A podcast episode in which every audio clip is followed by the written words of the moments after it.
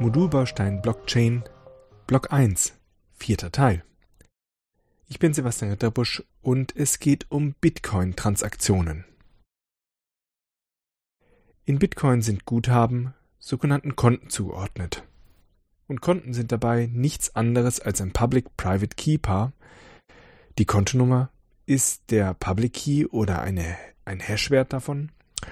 Und ja, da jeder sich beliebig viele von diesen Public-Private Key-Paaren erzeugen kann, kann jeder jederzeit sich neue Konten erzeugen.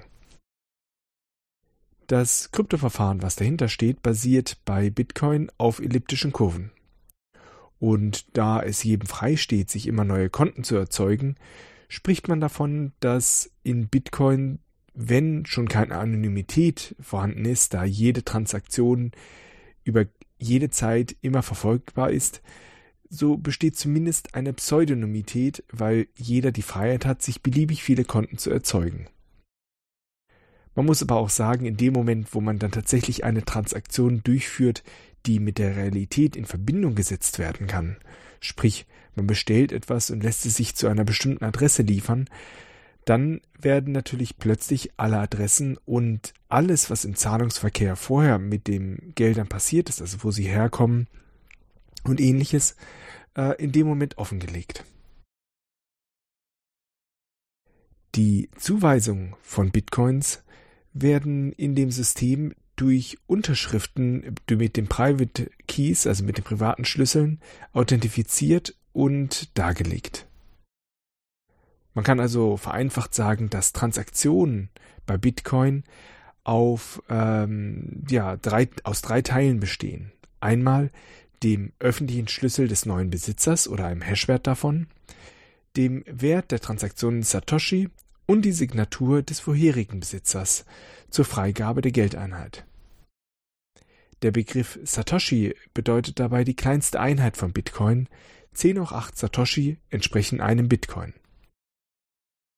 Dadurch ist es möglich, dass man in Ganzzahlen den Betrag bezeichnen kann, im Gegensatz zu Fließkommazahlen.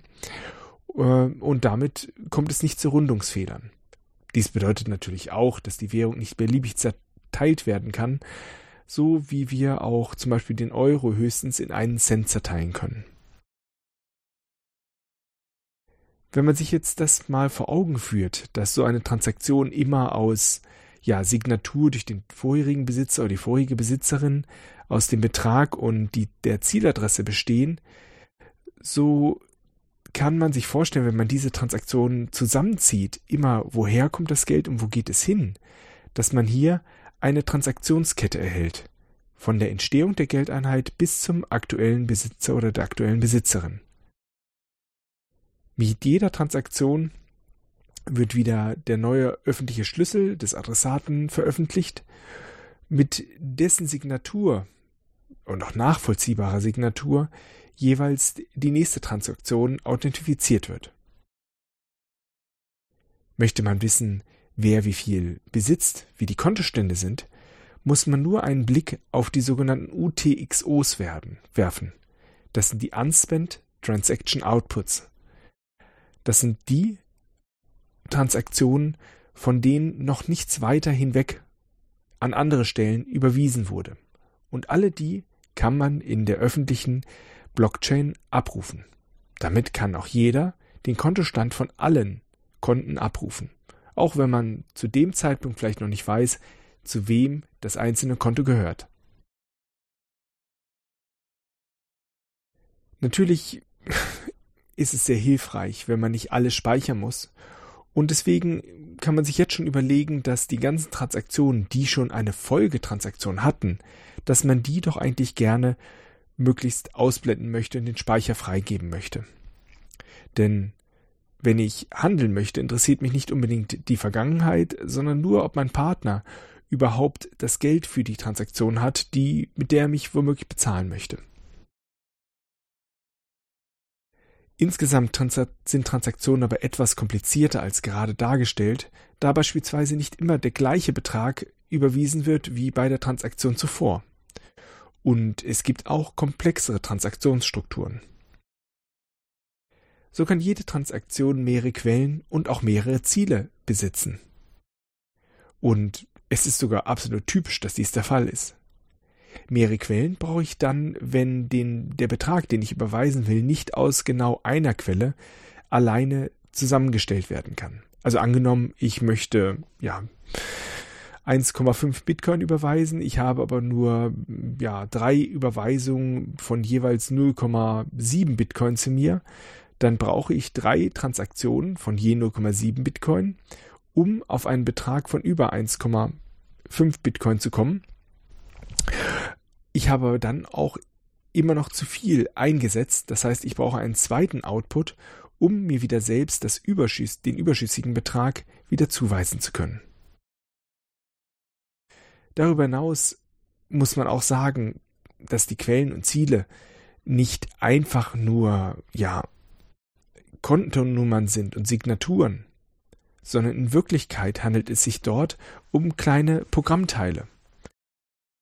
Wenn man also eine Zieladresse hat, dann beschreibt man mit diesem Programmteil eine programmatische Aufgabe, die jeweils bei der Benutzung als Eingang ähm, durch einen weiteren Programmteil gelöst werden muss. Im einfachsten Fall äh, ist es so, dass die Ausgabe einfach verlangt, gebe mir eine geeignete Signatur, um dieses Geld, was in diesen Ausgang hineingegangen ist, auch wieder freizuschalten.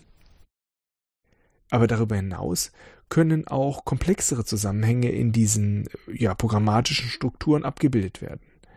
Beispielsweise ist es möglich, dass es zwar eine direkte Überweisung ähm, ja, zu einer Person möglich wird, aber zusätzlich auch die Überweisung ab einem bestimmten späteren Zeitpunkt auch durch eine andere ähm, Signatur ebenfalls freigegeben werden kann. So kann man bewirken, dass zwar zu einem bestimmten Zeitpunkt Geld, also bis zu einem bestimmten Zeitpunkt einer bestimmten Person Geld äh, ja zugeordnet werden kann, sollte aber die Person das nicht abrufen oder ja, die Bedingungen nicht erfüllt sein, mit die die Abrufung dann rechtfertigen würde, so kann man das Geld immer noch ab einem anderen Zeitpunkt wieder über eine andere Adresse ja abrufen. Der Zeitpunkt wird dabei über die sogenannte Blockhöhe definiert und da Blöcke immer regelmäßig, relativ regelmäßig muss man sagen, zu bestimmten Zeitpunkten generiert werden, ist das auch eine ja, Überprüfung auf die, den Zeitpunkt. Außerdem gibt es auch Zahlungsmethoden, die es ermöglichen, dass man verlangt, dass zum Abrufen mehrere Signaturen erforderlich sind und nicht nur eine. Damit kann das äh, Vier-Augen-Prinzip beispielsweise umgesetzt werden, damit es nicht zu so Fällen kommt, wo nur der Besitz eines privaten Schlüssels schon dazu wirken, bewirken kann, dass man die Gelder abrufen kann. Dieses beschriebene Transaktionssystem ermöglicht nun ja authentifizierte und auch komplexe Zahlungsmethoden ähm, und legt auch immer genau dar, wo kommt das Geld eigentlich genau her. Aber es ist in dieser Form nicht gegen Double Spending geschützt.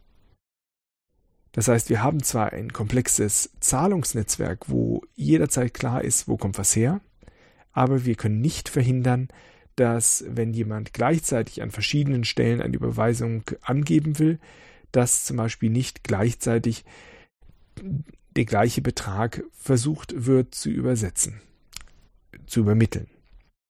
Und dafür brauchen wir jetzt natürlich noch die Blockchain, dass sie uns durch den Distributed Ledger, durch, das, durch die Buchführung verhindert, dass ein Betrag doppelt verwendet werden kann und eben durch die Buchführung darlegt, welcher der Überweisung, wenn ich mehrere gleichzeitig getätigt habe, regulär ist und wohin das Geld überwiesen wird.